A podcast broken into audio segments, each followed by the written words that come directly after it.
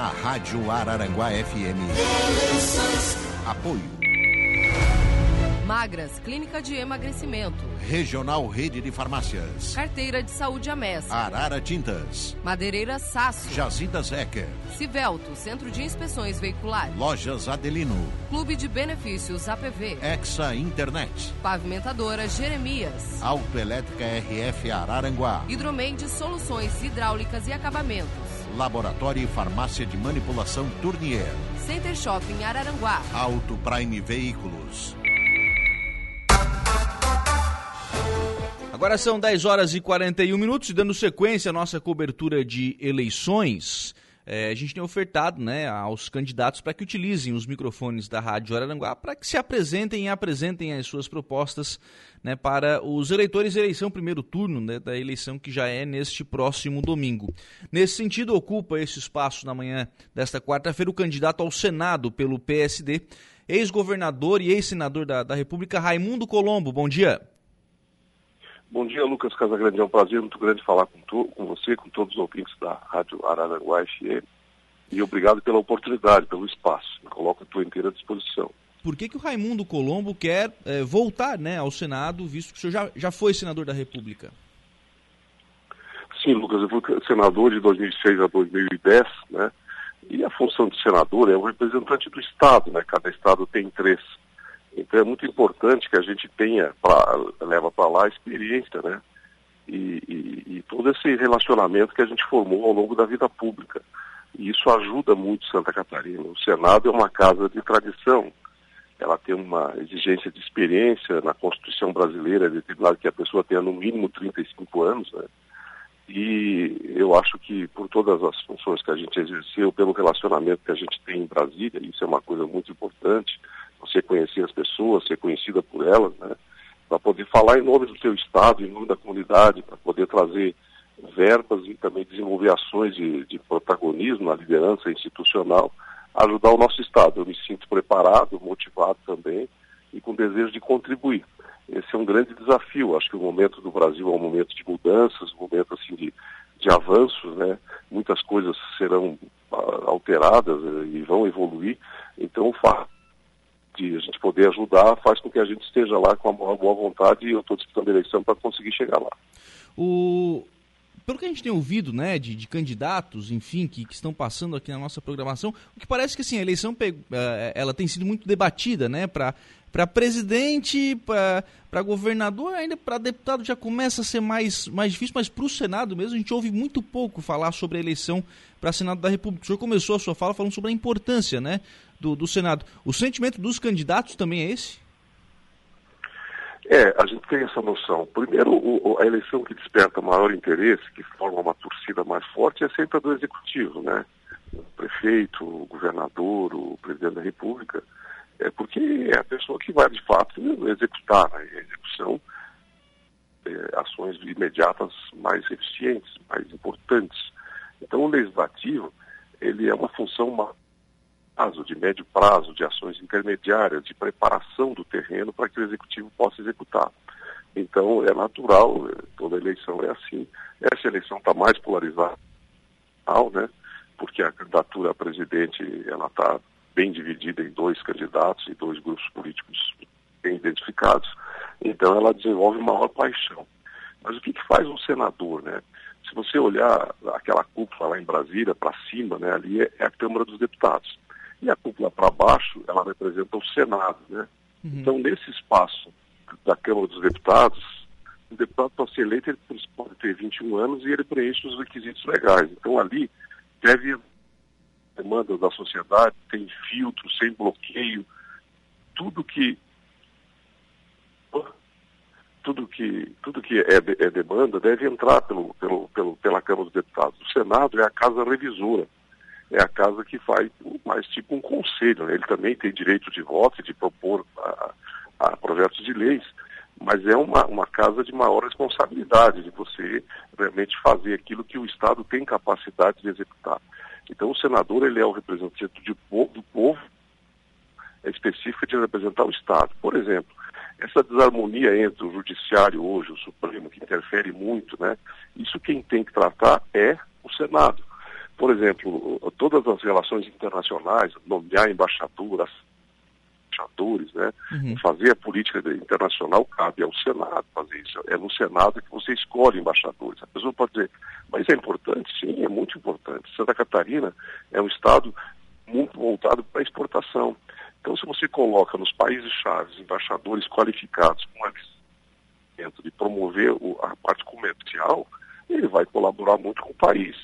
Por exemplo, quando eu estava no governo, eu lutei muito para ajudar os embaixadores né, a escolher né, aqueles que podiam abrir a Ásia para nós, né, para nós poder vender mais produtos nossos. E com isso nós conseguimos abrir o Japão, a Coreia, o Vietnã e todos aqueles países. Né? Uhum.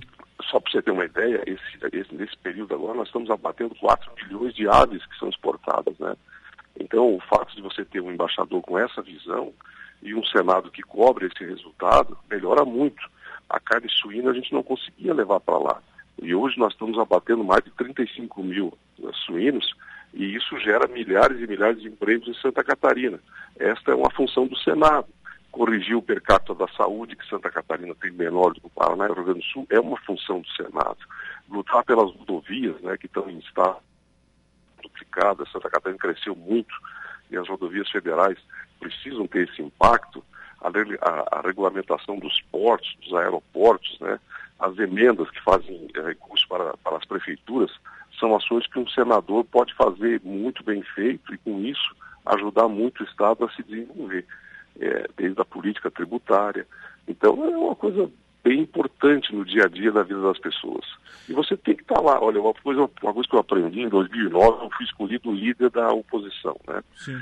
E aí, os primeiros meses foram muito duros, porque todo mundo lá é um líder, todo mundo é eleito, todo mundo representa um Estado, uhum. vários lá que tinham sido presidente da República, vice-presidente. Então, é, aí um dia o Marco Marcel me chamou e disse, Raimundo, vou te dar uma, uma, um conselho importante. Você tem que chegar sempre aqui na segunda-feira de manhã. Porque as pessoas têm a impressão de que o, o, Congresso funciona terça, quarta e quinta, mas as decisões mais importantes, elas são tomadas na segunda. Porque quando é decidido o que, que vai para a pauta de terça, de quarta, de quinta, o que, que vai sair da pauta, quem vai ser convocado, quais serão os assuntos tratados, o que, que as comissões vão deliberar. Então o líder tem que estar lá segunda-feira para poder pautar tudo isso. Eu aprendi isso e, de fato, a partir dali meu mandato melhorou muito. Então essa experiência, esse relacionamento, você leva tempo para conseguir. Eu sou o vice-presidente nacional do nosso partido. Isso me ajuda muito na relação, porque o nosso partido é o maior partido do Senado, né? Uhum. inclusive o presidente. Então são, são funções importantes que no dia a dia você ajuda muito o Estado ou atrapalha se você se omitir. Sim. Na, na sua fala, é, o senhor falou sobre a questão é, e sobre a relação né, com o poder é, judiciário. esse é um dos pontos, né, uma das pautas que tem sido bastante batida nessa, nessa eleição, a relação entre Senado e o, especialmente o Supremo Tribunal Federal. Se eleito, qual será o seu comportamento né, com relação a, esta, a este relacionamento com o STF e qual vai ser o seu posicionamento caso alguma indicação ao Supremo Tribunal Federal seja colocada no Senado da República? Olha, eu, eu acho que perdeu-se o equilíbrio e a harmonia, né? Um poder está mandando mais que o outro e está mandando no outro, né? E isso é muito ruim, porque perde estabilidade, perde previsibilidade, perde segurança jurídica. Não é possível, Lucas, que você faça uma lei aprovada por 503 deputados, todos os eleitores do Brasil, você referenda a lei por 81 senadores que representam todos os estados do Brasil, um presidente eleito pelo povo com 90, 100 milhões de votos, né, sanciona essa lei, e um ministro sozinho, que não foi eleito por ninguém, possa suspender com uma liminar. Então o voto monocrático, ou seja, o voto pessoal, ele está sendo hoje em excesso, está é, tratando de todas as coisas. Isso desequilibrou o. É como há 15 anos atrás as medidas provisórias, que o presidente emitia 5, 6 por dia e esvaziava completamente o poder legislativo. E isso foi contido e foi arrumado com regulamentação, quer dizer, tem que ser uma medida urgente, de alta relevância, para você fazer uma medida provisória que tem critérios claros que definem.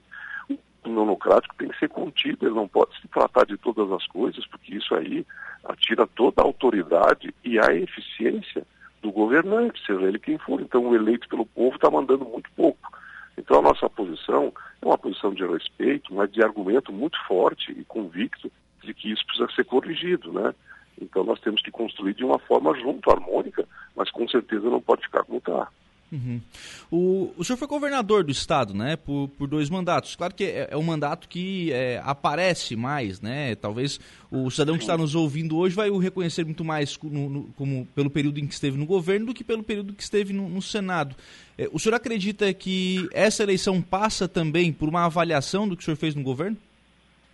Claro, a vida pública, quando você é candidato, ela é avaliada. Ontem eu estava numa reunião em Lages tinha lá umas 3 mil pessoas e todo mundo estava lá para avaliar também a função que ele exercia como prefeito da cidade. Né? Eu fiz 90% do, dos votos três vezes em Lages, em três eleições, porque havia uma avaliação. Eu me elegi no, no, primeiro turno, nas duas vezes em que eu fui candidato a governador, não houve segundo turno, eu consegui ganhar no primeiro turno, inclusive na reeleição. E as pessoas vão avaliar a minha história, não só a minha, dos outros também, né? Uhum. Eu acho isso muito justo, porque a gente tem que ser avaliado pelo que a gente é e pelo que a gente fez. Então é natural que, que essa avaliação ela seja praticada no momento que a pessoa decide o voto. Sim.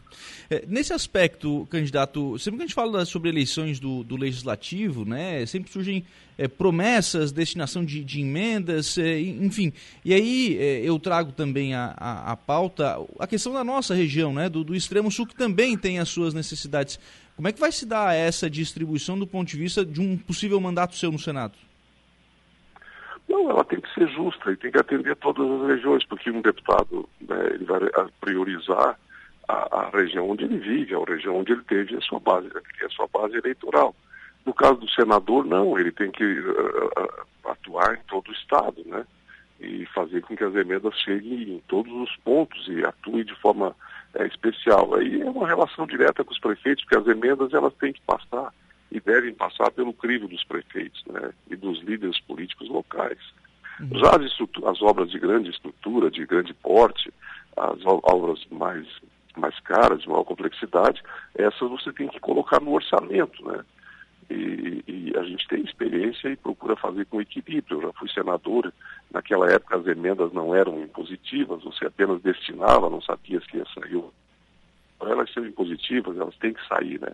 Um alerta que eu faço, Lucas, é que a emenda é uma medida de curto prazo, são obras de, de necessidade imediata, mas não pode ser só ela a ação de um parlamentar. Nós temos que cuidar da saúde, que é um problema muito sério, e você tem que fazer medidas de longo prazo, né? porque senão a gente esquece do essencial: saúde, emprego, salário justo, né? Essas coisas a gente tem que cuidar muito, não é só não são só as emendas que importam. Sim. E passa tudo isso pelo Congresso também, né? Se é só às vezes só a vontade do presidente não adianta, o mundo né? hoje mudou muito, né? O processo democrático, o legislativo passou a ter uma força muito grande, inclusive com emendas impositivas que não tinha, né? Uhum. O segundo aspecto, é, com tantos órgãos de controle e fiscalização, o legislativo é de fato o poder mais importante. Eles, a Constituição diz que os poderes são harmônicos entre si e devem ter a mesma atribuição, a mesma força, mas são atribuições diferentes. O mais importante é o que faz a lei. O segundo é o que executa a lei, que é o executivo. E o terceiro é que julga se a lei foi bem executada ou não. Não pode ser o contrário. O judiciário ser o mais importante, ter o que pode e o que não pode fazer, porque aí aí inverte os papéis, enfraquece todo o conceito e tá, aí tem um resultado prático negativo. Então, o legislativo precisa assumir o seu papel, né? E ele determina no orçamento para onde deve ir o dinheiro. Então, há uma inversão na avaliação das pessoas de qual é o poder que deve fazer o papel mais importante. O senhor falou sobre a questão de obras mais estruturantes, aquelas, mai aquelas maiores e naturalmente mais caras, né, precisarem estar no orçamento. Nós temos uma obra aqui no extremo sul catarinense, que é a BR-285, a Serra da, da Rocinha, obra federal, com recursos federais e que ainda não está concluída. Falta, falta pouco, né? já, já teve muito mais longe de ser concluída a, a BR-285, mas a, a, previsão orçamentária para o ano que vem não, não inclui né, os recursos pra, suficientes para a conclusão dessa obra né, no ano que vem. Eleito senador, o senhor trata de que forma desse assunto? Olha, Lucas, de forma muito clara, a primeira obra que tem que ser tratada é a que está em andamento ou a que está paralisada. Antes de começar uma outra, termina essa. Pô. É como você fazer a tua casa, você erguer as, as, paredes, você colocar a cobertura, mas daí tu não bota a porta, a janela e o banheiro, não pode morar.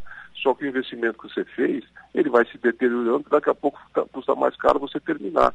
Então a primeira obra que você tem que fazer, que você tem que colocar é nas obras que estão em andamento para que elas não parem e terminem, ou as obras que estão paradas para que elas recomecem, recomecem e terminem. Antes de você começar uma nova, você termina as que estão ali. Né? Não importa qual é o governo que fez, porque a obra não é do governo, a obra é do povo. Então, meu conceito é bem claro, e isso vem da minha experiência. Não deixe obra parada, porque no fundo ela custa mais cara para você recomeçar. Você paga uma empresa, tem o custo de canteiro de obra, de instalar, de levar equipe, de montar o britador. Aí você para, desmonta tudo isso. Quando você recomeça, tem que levar tudo de novo e pagar outra vez. E quem paga é o povo. Então as obras que têm que receber prioridade são aquelas que estão ou em andamento ou parada para recomeçar. Uhum.